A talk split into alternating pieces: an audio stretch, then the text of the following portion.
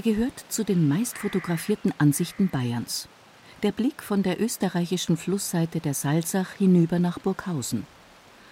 Unten die geschlossene Zeile der farbenfroh aneinandergereihten historischen Bürgerhäuser, dahinter der felsige, langgestreckte Höhenrücken mit der mittelalterlichen Burg.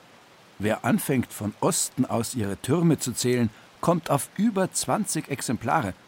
Auf der anderen Bergseite sind es noch einmal mindestens zwölf. Scheinbar ohne Ende ziehen sich die Mauern, Zinnen, Türme und Häuser der gigantischen Festung über die schmale Bergzunge, bis sie an deren südlichem Ende zusammengedrängt in die Höhe wachsen. Das ist der Fürstenbau, das Herz der Burg, über Jahrhunderte die Zweitresidenz der Wittelsbacher aus der Linie Bayern-Landshut, mit Wohnungen vor allem für ihre Frauen und Kinder samt Hofstaat. Optimal abgesicherter Lagerplatz für die sagenumwobenen Schätze der reichen Herzöge. Kann ich Ihnen aber jetzt nicht sagen, ob mir das wirklich im Endeffekt nachher gefällt, weil ich denke, das muss man ausprobieren. Also ich würde, glaube ich, da erstmal so ein Probewohnen von machen. Drei, vier Wochen, dass man einfach mal guckt. Meint eine Touristin aus Norddeutschland an diesem sonnigen, aber noch recht frischen Tag. Wie die anderen jährlich fast 500.000 Besucher ist sie den genau 1051 Meter langen Weg über die fünf Vorhöfe bis zur Kernburg auf der südlichen Spitze des Berges gegangen, hat da und dort Halt gemacht, die Handwerkerhäuser betrachtet, die Kapellen und herzoglichen Verwaltungsgebäude, den Haberkasten und die vielen Türme. Mit viel Glück vielleicht sogar unter der Führung von Burgverwalter Heinz Donner. Die Burg war nichts anderes wie ein Dorf. Die hier gearbeitet haben, die haben auch hier gewohnt. Die praktisch mit der Verwaltung des Regierungsbezirkes zu tun hatten und auch die ganzen Sachen, die man drumherum brauchte. Bäcker, Metzger, Schneider, Schuster. Sowas gab es immer da heroben. Und die haben auch hier gewohnt. Darum schaut die Burg eigentlich nicht aus wie eine Burganlage, sondern wie so ein kleines Dorf. Was aber die meisten Besucher noch mehr ins Staunen versetzt, ist die Tatsache, dass sich auf der Burg von Burghausen nicht nur das 15-köpfige Personal der bayerischen Schlösserverwaltung aufhält, nein, innerhalb der dicken Mauern, mittendrin im weltberühmten Denkmal, wohnen bis heute ganz normale Menschen. Wie zum Beispiel Klaus Gotzig. Als der Physiker vor 30 Jahren den ehemaligen Rentmeisterstock bezog, ehemals herzogliche Finanzverwaltung, erfüllte sich für ihn ein lang gehegter Traum. Naja, weil ich einfach so die Nähe Neuzeit und Mittelalter, das liebe ich. Und das ist ein ganz anderes Wohngefühl, als wenn ich in einem Neubau drin wohne. Die Ruhe, die diese ganze Burg ausstrahlt, ist einfach was ganz anderes. Es ist eine ganz eigene Atmosphäre. Ein altes Gemäuer mit mauerdicken bis zu 1,80 Meter.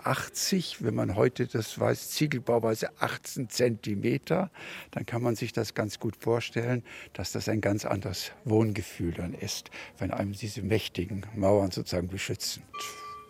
Die Freunde finden das toll, wenn wir Gäste einladen. Das ist immer wieder etwas für sie, ein tolles Erlebnis. Dann hat man diesen endlosen Blick in die Weite über die Salzach mit dem Salzach-Durchbruch da hinten oder das Morgenrot. All das ist einfach ein, eine ganz tolle Atmosphäre. Und man ist abgehoben aus der Stadt. In der Stadt sonst habe ich all die Mauern um mich, die Häuser. Hier bin ich sozusagen auf dem Burgberg und ich schwebe so drüber.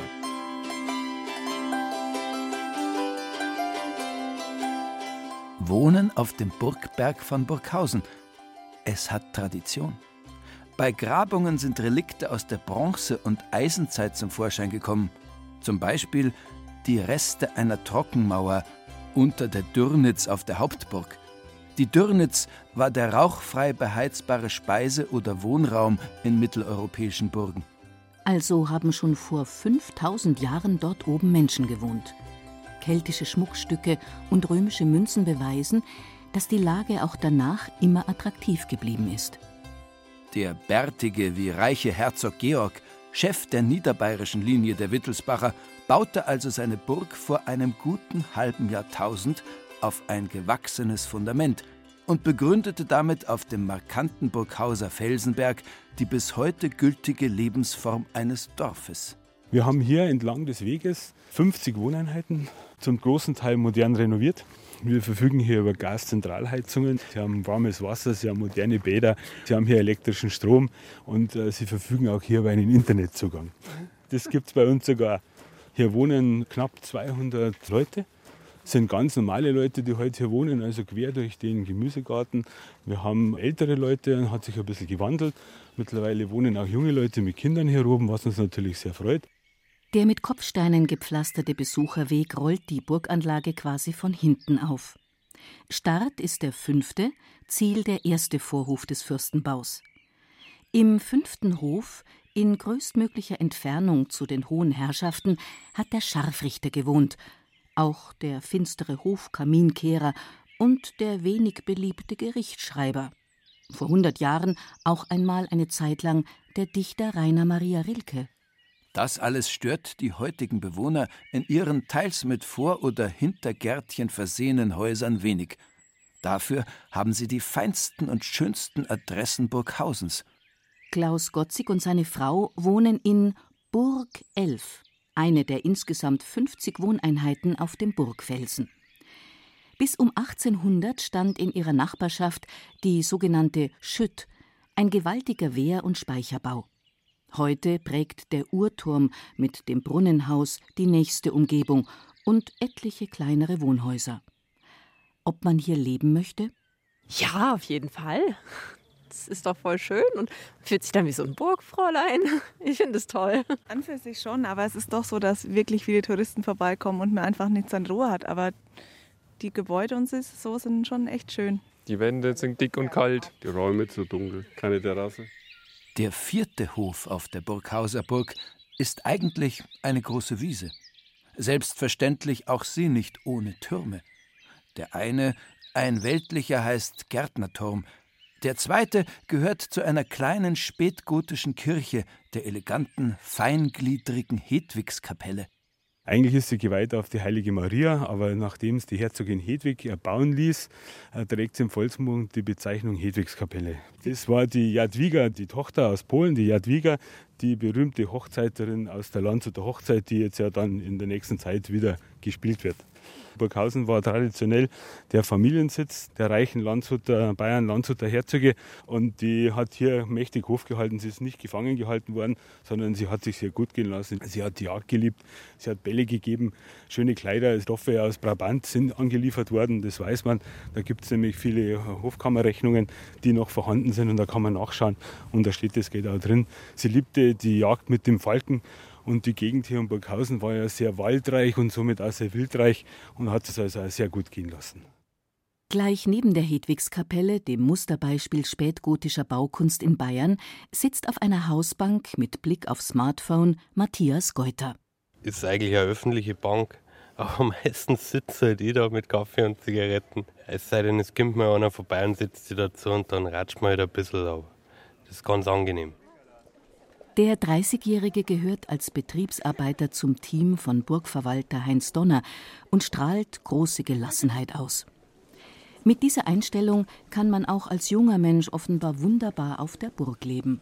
Ist super angenehm. Ich mag die Burg sowieso. Die taugt mir und deswegen ist das optimal. Und da ich seit letztem Jahr jetzt auch da arbeite auf der Burg, ist das natürlich das Beste, was man sich vorstellen kann. Ich bin halt bei der Betriebsgruppe Garten wir kümmern uns quasi über die ganze Burg mit dem Rasen und mit der Strecke und wie gesagt, ja, ist ganz angenehm. In der Stadt unten wohnen war jetzt nichts für mich. Man, in der Stadt wohnen an sich ist man einfach erzählen da herum, hat man einfach viel mehr Grünflächen und das ist viel offener und das taugt man einfach besser. Und auf Nacht hat man da herum auf der Burg sowieso seine Ruhe. Man muss das halt einfach mengen, das mit der Burg und mir liegt das einfach, das Alte und das taugt mir einfach. Deswegen bin ich da und gehe da nicht mehr weg. Und schon macht sich wieder das Smartphone bemerkbar. Matthias Geuter wohnt in einer Mesner-Wohnung im sogenannten Benefiziatenhaus. Damit hat er momentan die Pflicht, sich um die Hedwigskapelle zu kümmern. Das macht er gerne, auch wenn er die Historie der Burg noch nicht ganz auf dem Schirm hat. Das ist eine schöne Kapelle mit alten Gemälden drin, das ist wirklich was, wo man sich darum kümmern muss. Und so ist es auch mit der restlichen Burg und das liegt mir, das taugt mir. Die Geschichte ist schon für mich interessant, aber ich habe so viele Sachen in meinem Kopf, ich kann mir das alles sowieso nicht merken, aber ganz am Anfang habe ich mich da schon eingelesen, aber ich bin ja noch relativ jung, ich habe hauptsächlich noch andere Sachen im Kopf. Meine Freunde feiern das alle, dass ich da auf der Burg wohne. Wir feiern öfters mal auf der Burg oder sie kommen vorbei auf einen Kaffee. Es ist halt einfach was Schönes da. Wie in einem gewöhnlichen Dorf müssen auch die Burghauser Burgbewohner fast ständig mit Bauarbeiten leben. Vor wenigen Jahren sind drei mächtige Holzbrücken von Grund auf saniert worden. Die Hauptburg bekommt ein behindertengerechtes, aber dennoch zum Ambiente passendes neues Pflaster und bald stehen wohl auch die maroden Wehrtürme an. Heinz Donner träumt darüber hinaus vom Original-Outfit der Hedwigskapelle. Wir haben jetzt hier diese Kapelle zum Beispiel untersuchen lassen und bei Untersuchungen haben wir festgestellt, dass sie nicht ockerfarben gestrichen war, sondern die hatte eine Quadratur. Das heißt also, sie war weiß getüncht und war mit roten Quadern bemalt, über und über. Und äh, vielleicht können wir das mal wieder realisieren.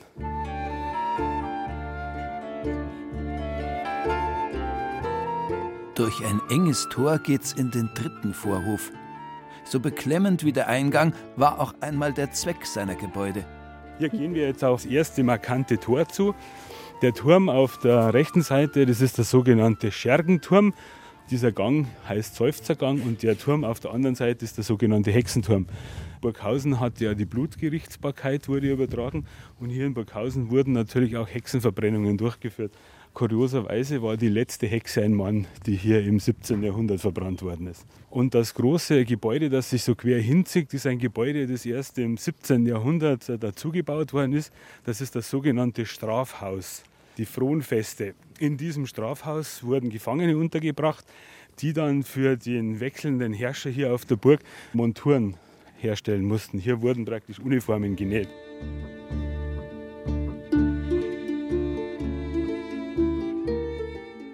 Der Folter- oder Schergenturm beherbergt heute ein privates Museum mit Kiosk, das in authentischer Umgebung eine anschauliche Sammlung von Folter- und Mordwerkzeugen wie Streckbank oder Daumenschraube präsentiert.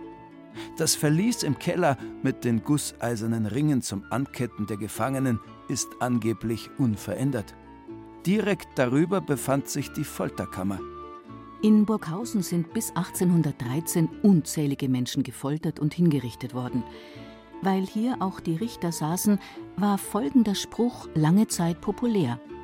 Zwischen Ach und Weh, Kreuz, Kümmernis und Klausen liegt das Schindernest Burghausen. Bei Ach, Weh, Heiligkreuz, Kümmernis und Klausen handelt es sich um Ortsnamen aus der Burghauser Umgebung.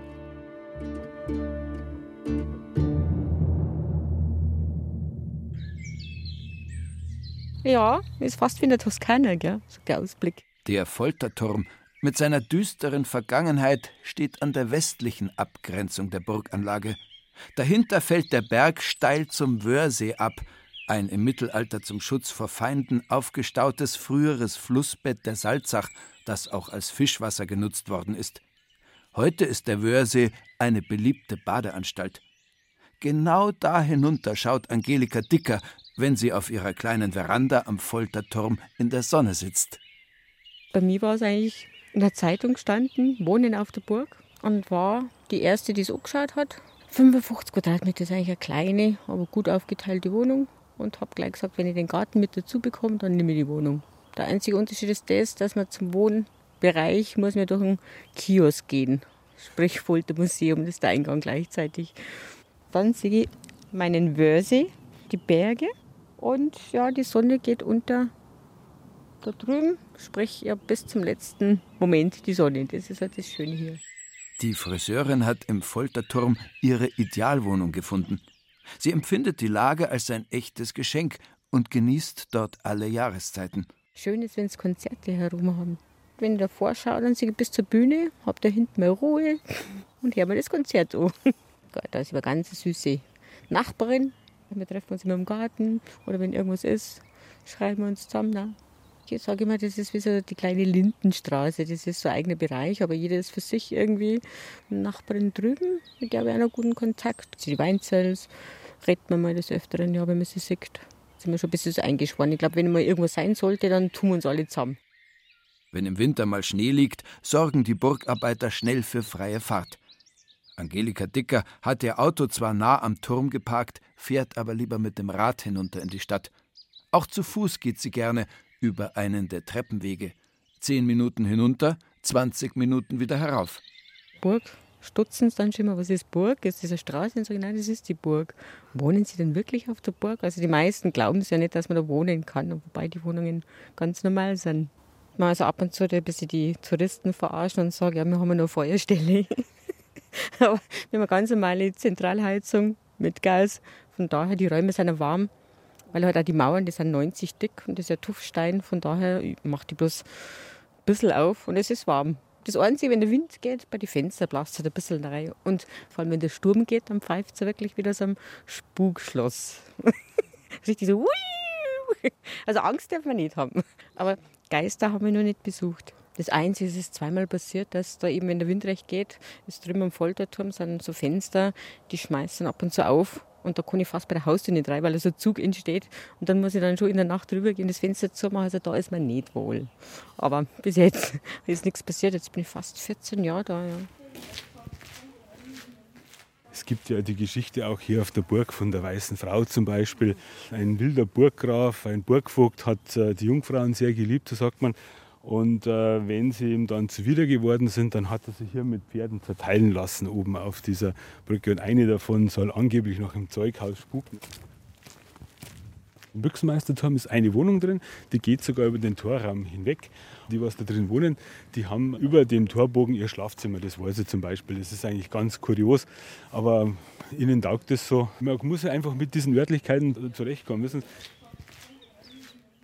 den dritten Vorhof prägt das hohe Aventinushaus mit seinem Treppengiebel. Dort hat einmal der Kaplan der inneren Burgkapelle gewohnt und, daher der Name, angeblich auch der bedeutende bayerische Geschichtsschreiber und Humanist Johannes Thurmeier, genannt Aventinus. Er soll zu Beginn des 16. Jahrhunderts als Prinzenerzieher auf der Burg gearbeitet haben. Aber nicht nur deswegen bleibt ein älteres Burghauser Ehepaar auf seinen Spaziergängen über den Burgberg gerade hier gerne stehen. Der Turm da vorne, das war mein Traum gewesen. Es wird behauptet, dass der Aventinus drin gelebt hat, aber der war so wichtig, der hat vorne gewohnt. Ganz, ganz, ganz weit vorne im ersten Hof. Haben wir so, sogar schon mal gesucht, eine Wohnung. Aber leider, leider keine bekommen. Deswegen bin ich ja in Burghausen überhaupt geblieben weil man mir hier eine Wohnung versprochen hat auf der Burg, aber nichts ist wann. Ja. Warum hätten Sie so gerne hier gelebt? Weil uns die Landschaft gefällt, weil uns die Menschen gefallen und weil und, und alle, die hier gewohnt haben, die, die man hier so kennengelernt hat, die Leute von der Burg, sind in der Regel fundige Leute. Schauen Sie mal die ganze Seite an. Hier, Sie haben den ganzen Tag Sonne und Licht. Wenn Sie dann unten noch einen Garten teilweise haben, können Sie Pfirsiche anbauen. Wir haben ja vorne von der Stadt haben wir sogar einen Weinberg hingepflanzt, weil das so schön warm ist. Heimelig ist ja, es. Ja. Zu jeder Jahreszeit. Ja. Ja. Ja.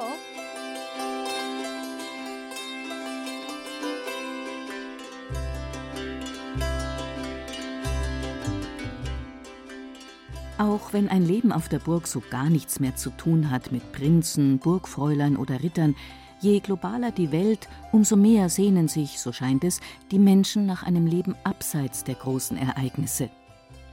Während die bayerische Schlösserverwaltung in früheren Jahrzehnten die oft recht verwinkelten Wohnungen mit den steilen Treppen, schiefen Wänden und niedrigen Decken nicht so leicht vermieten konnte, die Leute wollten lieber eine praktische Neubauwohnung drunten in der Neustadt, sind die Räume in den historischen Mauern heute, auch wegen der moderaten Mieten, sehr begehrt.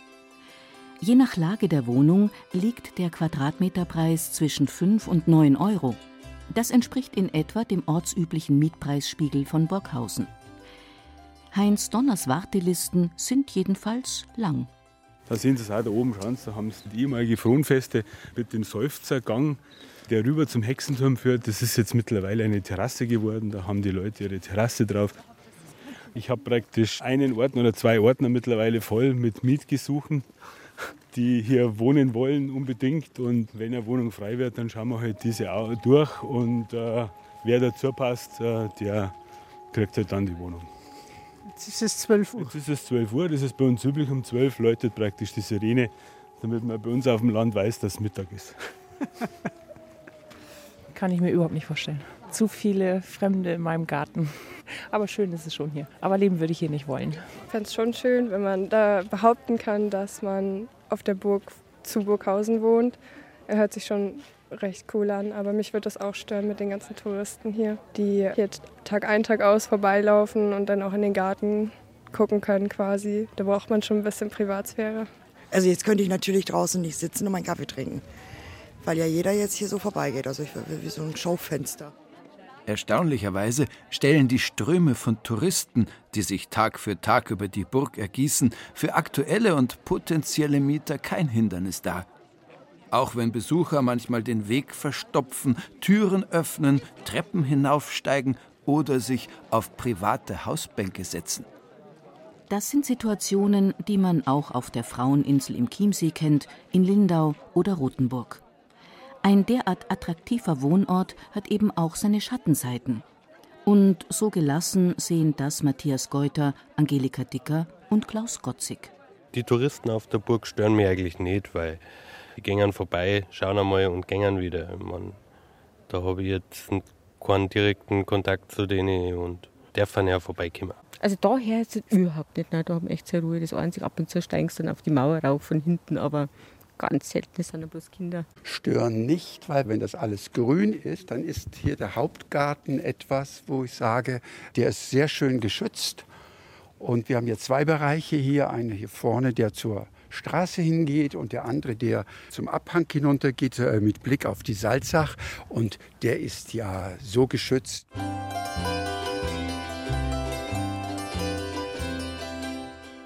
Pfefferbüchsentürme, Schwurfinger, Hexenverlies. So exotisch die Namen der diversen mittelalterlichen Bauwerke auch klingen mögen, wer über die Höfe der von außen so majestätisch wirkenden Burg von Burghausen streift, hat eher das Gefühl, durch ein malerisches Dorf zu spazieren. Und durch eines, das ganz ohne das übliche touristische Beiwerk auskommt. Eisstand, Pommesbude, Andenkenladen, wo immer sie sich verbergen mögen, dem Besucher fallen sie weder ins Auge, noch stechen sie ihm in die Nase. Wer Hunger oder Durst hat, setzt sich ins Burgcafé mit Alpenblick und Abendsonne. Bei uns ist einfach mehr Sein als Schein, meint Burgchef Heinz Donner. Ein Haus, das bewohnt ist, das lebt, das strahlt Atmosphäre aus. Und deshalb ist unsere Burg auch keine Mickey-Maus-Anlage, sondern eine richtige Burg, die seit Jahrhunderten ein bisschen modernisiert wird, umgebaut wird, wie damals seit der Bauzeit halt auch. Ich bin liiert seit neun Jahren mit einer Frau und die kommt definitiv mit rauf. Ja. Es ist ein Traum und wenn man ihn realisieren kann, dann soll man es tun.